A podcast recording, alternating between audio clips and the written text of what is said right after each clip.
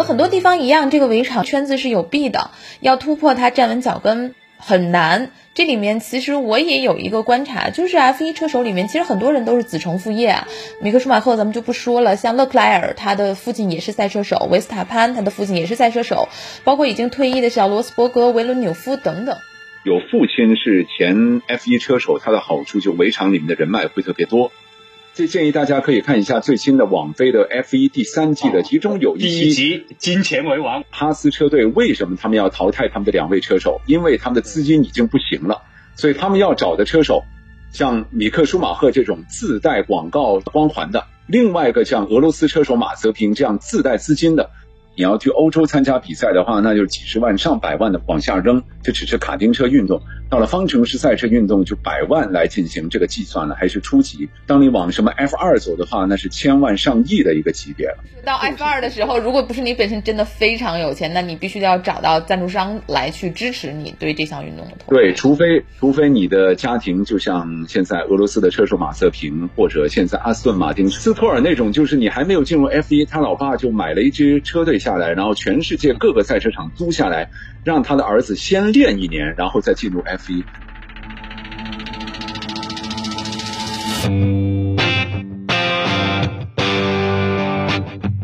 共同体，求同存异，聊聊我们共同关注的体育热点话题。我是张文。二零二一赛季 F 一的开赛周，巴林现场呢传来了中国车坛的好消息，周冠宇赢得了 F 二锦标赛的冠军。在 F 一的比赛日，在 F 一的赛道上赢得 F 二的冠军，让大家再次想到了这么一个话题，就是什么时候中国车手能够亮相 F 一？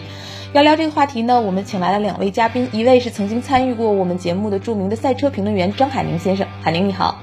哎，你好。另外一位呢是体育大生意的大湾区总监，也是我们的新朋友谭立文先生。立文你好，你好。我今天在节目一开始就有一个问题想跟两位请教一下，因为我在很多媒体上看到的标题写的是周冠宇的 F 二正赛首冠，但是我记得去年九月份的时候，周冠宇拿到了应该是当时的二零二零赛季 F 二锦标赛俄罗斯索契站的冠军。当时呢，有媒体说这是中国车手的第一次在单座方程式赛事当中夺冠啊，所以我不了解这个是媒体的疏漏呢，还是说确实是有说法上的差异呢？呃，有说法上的差异，因为每一站的 F 二是有三回合的比赛的，那么只有第三回合呢才叫做正赛。那么之前的周冠宇呢，并没有在这个第三回合的正赛当中拿冠军，所以呢，这一次他是在正赛当中拿冠军，这个是没有错的，这个表述是对的，而且。正赛这个冠军，当然总体来说，这个含金量就更高一些。嗯，其实我觉得这也说明我们对于 F 二这个赛事还是有挺多不太了解，就是知识上面的一个空白或者是空缺吧。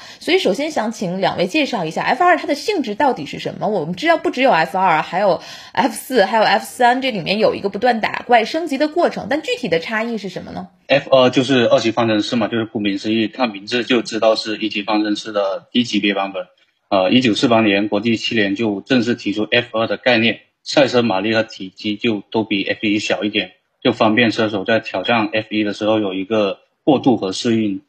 哦，这个我再来补充一下吧。这个所谓的 F 一、F 二，这个 F 的意思呢，就是指方程式。那方程式呢，其实就是一个单座位的开轮式的这样一个赛车。那简单来说呢，这个赛车是不会用于民用的，它天生生产出来、设计出来就是为了跑比赛的。所以他在所有场地赛，就是跑柏油赛道路面的比赛当中呢，它是最高级别的，因为它对于车手的驾驶基础、细腻程度各方面要求最高。然后在这个 Formula 方程式的世界里面呢，其实分了很多很多的种类。比如说，一个车手从竞技卡丁车当中晋级到方程式之后，现在的这个体系呢，首先开的是 F 四，就是四级方程式，然后再进入到这个速度更快的 F 三。最后到 F 二，F 二之后再进入到 F 一，所以这个 F 二呢，目前在我们整个世界的一个场地赛的体系里面，是仅次于 F 一的一项方程式的比赛。同时呢，在过去的好几年，在 F 二的比赛当中赢得好成绩的车手，基本上都是代表着他能够进入 F 一。比如说现在你看到的米克舒马赫，就是迈克舒马赫的儿子，他其实就是去年的冠军。然后现在我们看到的威廉姆斯车队的拉塞尔，就是之前的 F 二锦标赛的年度的冠军。然后我们看到迈凯伦车队的兰多诺里斯、看到红牛车队之前的什么阿尔本等等，全部都是从 F 二的这个比赛当中晋级的，所以 F 二离 F 一已经很近了。所以周冠宇在 F 二当中夺冠为什么受欢迎，就是因为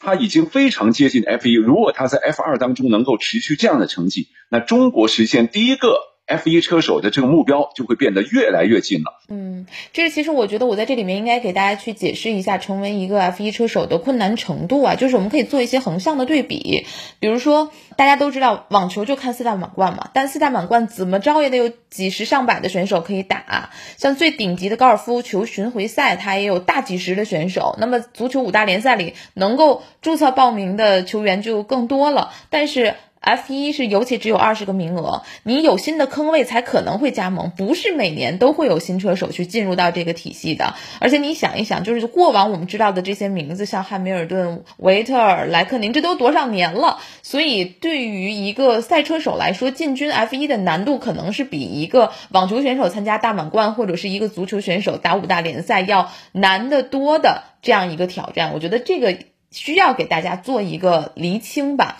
那么还有一个要打 F 一的一个先决条件呢，就是要拿到超级驾照。超级驾照是什么？它获得的难度在什么地方呢？海宁老师，哦，超级驾照其实就是场地赛当中的最高级别的一个赛车驾照吧。那就像，就我因为我自己也有参加比赛嘛，我也有这个中汽联颁发的一个国际的一个 C 级的赛照。就每个人，当你参加比赛的时候，你考首先要考这个赛照，然后通过你的比赛，随着你的成绩每年申报，那么在成绩 OK 的情况之下，你会一级一级往上升嘛？最终，比如说到国际 A 级，那这个超级驾照意思就是你要开 F1 赛车，你就必须要获得这个超级驾照。那这个超级驾照的积分怎么来呢？就是你在各项的比赛当中，每一项比赛都会按照这个比赛的难度，包括美国的硬地赛车也能获得超级驾照的积分。当你能够在各种比赛当中获得相应的成绩，累积到足够的积分之后，你才有机会拿到超级驾照。那你拿到超级驾照，你才有机会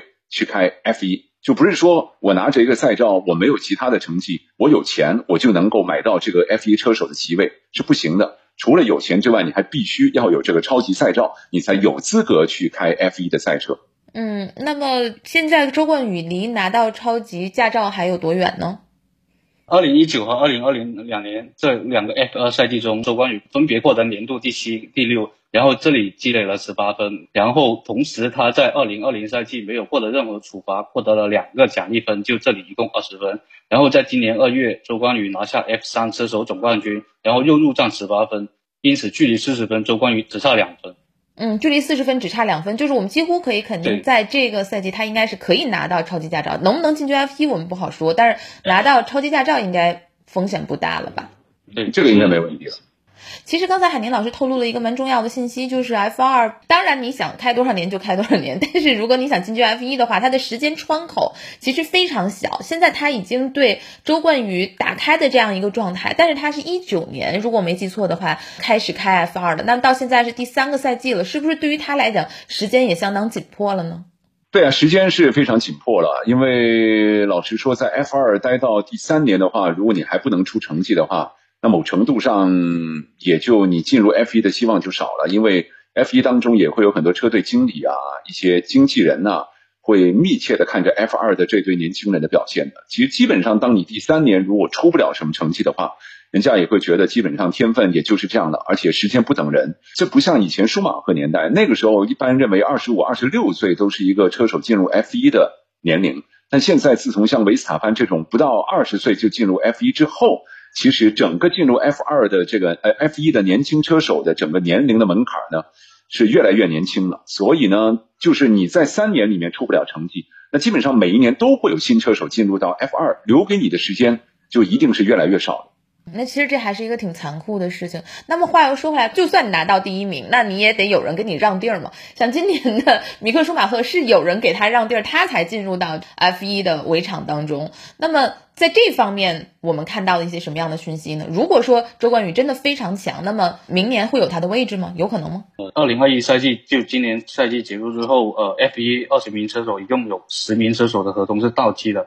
我认为这对于周冠宇其实也是一个机会吧。有人离开就必须有人顶上，就得看周冠宇能不能靠自己去抓住这个机会。嗯，我觉得其实两位说完之后，给大家也建立了一个 F 一围场的概念吧，不仅仅是规则上面的，和很多地方一样，这个围场圈子是有弊的，要突破它站稳脚跟。很难，这里面其实我也有一个观察，就是 F1 车手里面，其实很多人都是子承父业啊。米克舒马赫咱们就不说了，像勒克莱尔，他的父亲也是赛车手；维斯塔潘，他的父亲也是赛车手；包括已经退役的小罗斯伯格、维伦纽夫等等。一个圈外人要闯围场，会面对哪些困难呢？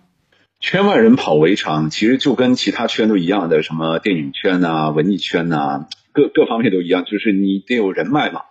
有父亲是前 F1 车手，他的好处就围场里面的人脉会特别多。那相对而言，能够找到的机会多。比如说，我认识哪个经纪人，那认识哪个车队经理什么什么的，你谈起来就会比较方便。但像中国，因为以前没有出过这个 F1 车手的，所以呢，其实他们在围场里面的人脉啊，各个方面呢，会相应有所欠缺，而且对方就是对你的信任程度相对而言也会稍低一些。所以呢，对于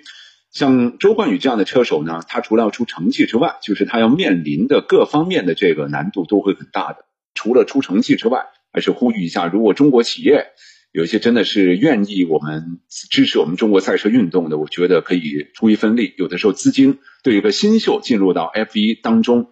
真的是非常非常重要。这就像一个艺人嘛，其实这个艺人你要。你要能当红的话，不是说你唱歌多好、演技多好这么简单，而是背后的经纪团队他懂得和各个财团或者跟各个里面的一些，比如说名导演等等会沟通，会推销他们的艺人，会知道在什么时期你要拿什么条件去进行置换，这个很重要。其实这一方面的圈子甚至。是完全一样的，只是稍微好一点，就是体育比较真实，因为你在比赛当中获得好成绩嘛。那像演员，你所谓演技好、演技不好，这个没有个客观的条件。但体育运动相对而言还客观一些，你有好成绩是白纸黑字写的，告诉大家的。但是背后的人脉同样还是非常重要。亚洲车手在 F1 当中最成功的就是日本。那么日本呢，过去也出了不少车手，但其实这些车手呢，呃，不能说不优秀，但是你说在进入 F1 里面。要有顶级表现，那基本上是没有出现过的。那日本车手进去，其实很大的程度除了自身还是有一定的实力之外，更重要的，其实我认为就是背后的日本的势力，比如说日本的厂商，因为以前有丰田车队，有本田啊。像今年进入到这个 F 一当中的日本的新车手叫角田裕毅，他是去年的 F 二的这个年度的第三名。但他最重要的就是本田。本身就是 F 一当中的红牛和小红牛车队的发动机的这个提供商，就是等于是一个本田在 F 一当中是占有一席之地的。本田看到了这个日本车手表现好，他又愿意去培养他，那自然这个车队就要给面子。那我们其实如果再换个角度的话。F 一难道对中国市场没有渴求吗？我相信可能这点也可以类比之前我们所说的网球的市场、NBA 的市场等等。啊，之所以要签下中国的球员，或者是着力去培养中国的球员，也是希望能够去开拓中国这个很大的市场。包括我们知道 F 一既然在上海有这么多年的一个大奖赛的经历，包括呃现在各种的转播又回到了之前我们所说的这样一个传播的程度，就一定说明 F 一对于中国市场有期望。那你。打打开中国市场最好的一个方式就是有这样一个代言人。我们看到很多市场都是这样打开的。我觉得你这个逻辑是成立的啊！十几二十年前，我的脑海里也一直是这种逻辑，但逻辑成立和现实的状况依然是必须要进行结合的。那现在目前的状况就是，赛车它不像足球和篮球那么大众，它是一个非常相对小众的运动。所以 F 一虽然作为这个世界非常重要的一个顶尖的运动。但它本身在中国的覆盖率，你说和什么 NBA 啊、和英超啊这些比赛比，那肯定是有差距的。这个真的是有差距，因为要看懂赛车不容易嘛。因为赛车是有门槛，它除了人之外，这里面的赛车非常重要。赛车里面有很多什么空气动力学呀、内燃机啊、电动啊、悬挂系统啊、底盘呐等等各方面的知识。所以作为一个普通人，如果你不是从小对于汽车、对于赛车有研究的话，实际上你要看懂这个比赛，并不是那么容易的。那这也会影响到企业，那企业的钱那也是真金白银挣回来的，他也不会说随随便便就花的，他也会觉得我是不是赞助一个去 NBA 的球员，赞助去英超的球员，或者甚至赞助国内的 CBA，或者赞助某个网球选手，呃，来的更直接呢？F1 也看到中国的市场，但他也的确发现中国市场对于他们的进入，并不是原来想象当中的这么理想、这么容易的，还是套用以前我说的一句。我经常拿出来说，你以前人家问我这个中国需不需要再续约这个 F 一中国大奖赛啊？我经常说的一句话就是，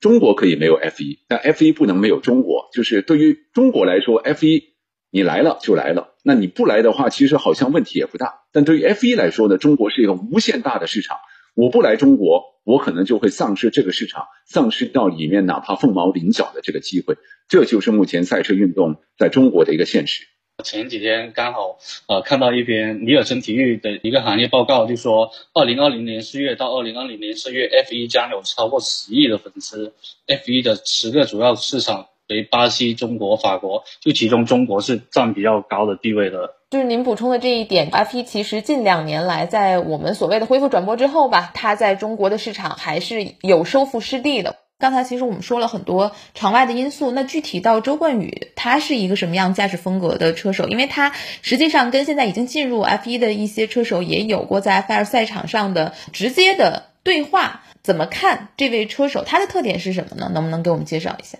这个问题相对主观一点啊，我自己觉得周冠宇一个比较稳定的车手，稳重的车手，然后在比赛的过程当中会审慎的去发现机会去突击的这样一个车手。就周冠宇不属于那种特别外露、特别攻击型的车手，但这个也有好处，也跟可能中国车手整体的性格会有一定的这个关系，所以这也会令他在正赛当中一般来说会比较稳，但是在一些攻击性方面相对还是有所欠缺吧。但我们看到去年年底到今年，他在这方面已经有一个非常。突出的一个进步了。那么除此之外呢，就是因为 F 二和 F 一的比赛一样，轮胎呢是比较容易衰竭的，所以如何在比赛的过程当中去把握好自己的节奏，管理好轮胎，这个是需要车手头脑更清醒的。那过去包括去年上半赛季，包括前年，周冠宇在这方面做的还是有些欠缺。那我们看到去年下半年到今年，特别是巴林站的这场正赛的胜利，我觉得他对于轮胎管理这种更高层次的驾驶技术的要求。我觉得他已经是进步很大。之前我说两次夺冠嘛，上次说的是第二回合冲刺赛的夺冠，他实际上是因为前面第六圈发生了严重的。碰撞为了不影响后面的正赛的举行，所以当时就宣布这个比赛完了。而他又是倒序发车，所以说拿到了那个冠军，多少还是有一些幸运。但是这一次他是杆位发车，而且经历了整个荡气回肠的激烈战斗之后，是一个非常强势的姿态拿到胜利。所以这才是大家看到周冠宇这次夺冠就格外兴奋的一个原因嘛，也说明他的对没错是吧？他的驾驶技术在这没错，两个比赛的两个冠军的这个含金量不一样的。那上次也拿了冠军。但你也说了，有一定的运气成分。当然，我觉得运气是比赛的一部分。但这次正赛能赢，而且赢得实实在在，当然更值得开心。我觉得周冠宇最大的特点就是他头脑比较冷静，无论是在呃防守或者进攻之中，他都比较有一个精准的判断。周冠宇其实这也是他赢得比赛最重要的一个因素。我怎样去审时度势，这是周冠宇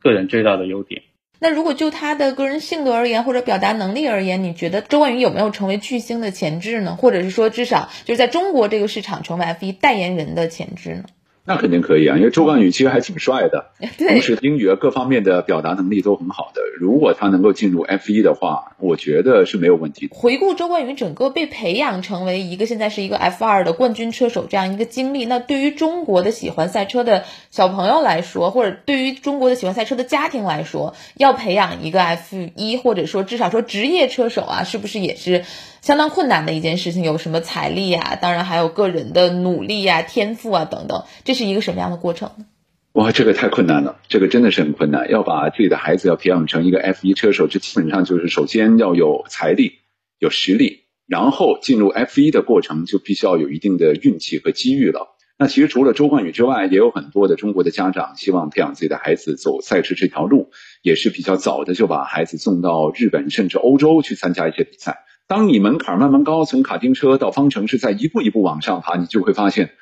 哇，花的钱真的就像流水一样。而且这个是很现实的嘛，因为参加赛车运动，就算卡丁车你也有损耗的。所以在你还没有成名之前，你不可能说有一个天下天上掉下来免费的午餐，说有人说免费让你开车是不可能的。一开始肯定要花很多很多钱。能够在赛车运动当中挣到钱也是凤毛麟角。就像你看现在的 F 一车手阵容，二十个人里面，大概只有前面的一半甚至不到一半的人是能够开车挣钱的。后面大部分的车手，即使成为 F 一的，同样是每一年为了拉赞助进车队，保住自己的车手席位而在努力奋斗当中。某程度上，像周冠宇这个案例能够来到 F 二获得这个成绩，他的家庭一定花了非常大的努力。可遇不可求的事情就是，你花了钱，你还必须你的孩子还真的有这个天分才行。卡丁车概念，你要准备，如果竞技卡丁车在中国相对还便宜一些，比赛没那么密。你要去欧洲参加比赛的话，那就是几十万、上百万的往下扔，这只是卡丁车运动。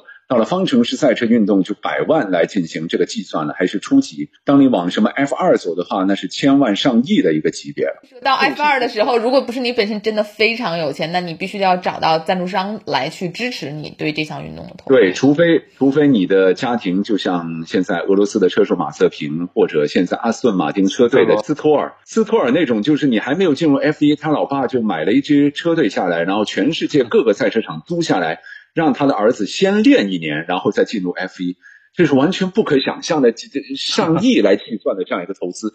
怎么说呢？来到了现在这个运动，毕竟和舒马赫当年二三十年前的情况不一样，现在标准化程度越来越高了。这种像什么穷小子进入 F 一的故事，真的是越来越少。我真的是头一次我们聊体育运动聊成这样，F 一真的还挺特别的。人家也也就也就花了几亿美元去研发了两台赛车参加比赛，我凭什么要给你开呢？你是一下场就能比别人圈速快一秒钟以上吗？没有这样的超级天才的嘛？就大家要谈条件呢，比如说我能拉赞助啊，这个那个，这真的是很现实。因为就两个车手席位，削尖脑袋想要进入 F 一的车手多了去啊，门口全是排长队的。所以你说，作为车队来说，他肯定是出于实力和资金实力各方面去考虑，这完全是无可厚非的。F 一主场外的竞技也十分好看，那这个车手那个车手为了自己的席位去竞争，其实这个也是我觉得也是 F 一的另外一个风景吧。其实，这建议大家可以看一下最新的网飞的 F 一第三季的，其中有一期《金钱为王》，哈斯车队为什么他们要淘汰他们的两位车手？因为他们的资金已经不行了。所以他们要找的车手，